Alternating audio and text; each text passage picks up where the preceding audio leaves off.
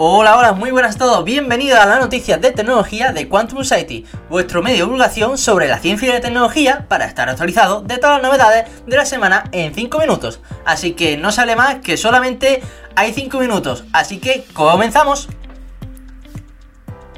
La primera noticia que tenemos es que los californianos ahora pueden obtener una matrícula digital para su automóvil.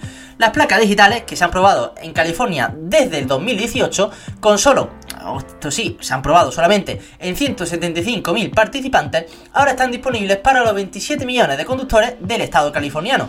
Y es que se permitirán a los conductores reemplazar sus tradicionales placas de metal, que todos hemos visto, y que todos tenemos, con placas digitales montadas. Y es que, aparte de, ya no solo es interesante el negocio que van a hacer algunas de estas compañías que fabrican estas placas digitales, sino que lo más interesante es que al ser placas digitales se pueden mostrar mensajes de emergencia, como si el vehículo ha sido robado, por ejemplo.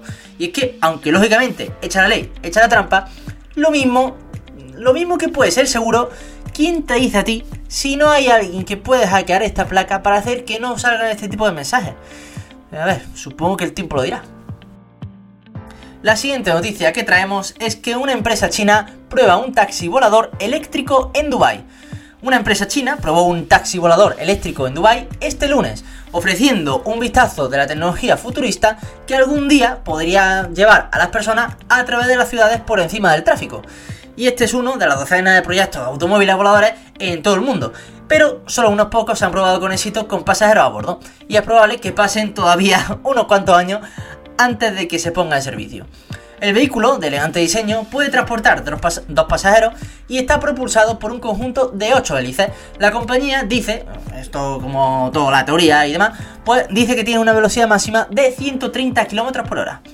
Los vehículos sin piloto, digamos que obviamente algún día podrán transportar eh, pasajeros a través de la ciudad por encima de las carreteras congestionadas. Pero digamos que el sector aún se enfrenta a grandes desafíos, incluida la duración de la batería, el control y la seguridad del tráfico aéreo y los problemas de infraestructura. A ver, es que no, es plan... El tráfico aéreo, cuidado, porque como haya algún pájaro y demás ahí, vamos, los, los drones ya tienen cuidado, o sea que... ¿Qué más si todavía tiene ahí más volumen de infraestructura y de vehículos? Y la última noticia que traemos es que un nuevo diseño de iluminación de motocicletas podría salvar vidas. Y es que los conductores de motocicletas todos sabemos que tienen bastante más probabilidades, concretamente 27 veces más probabilidades de morir en un accidente que los que viajan en vehículos regulares de pasajeros y es que conducir de noche es especialmente peligroso y representa casi la mitad de todos los accidentes fatales.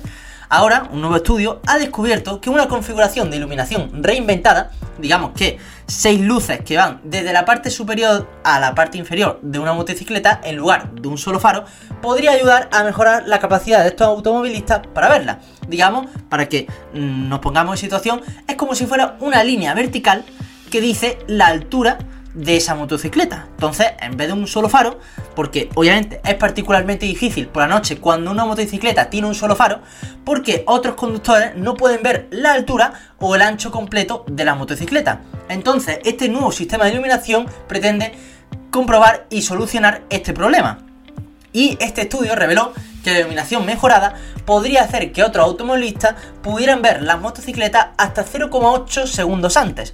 Parece poco, pero es que este poco menos de un segundo, puede no parecer mucho, pero reducir el tiempo de respuesta del conductor ante una posible colisión puede marcar la diferencia entre la vida y la muerte.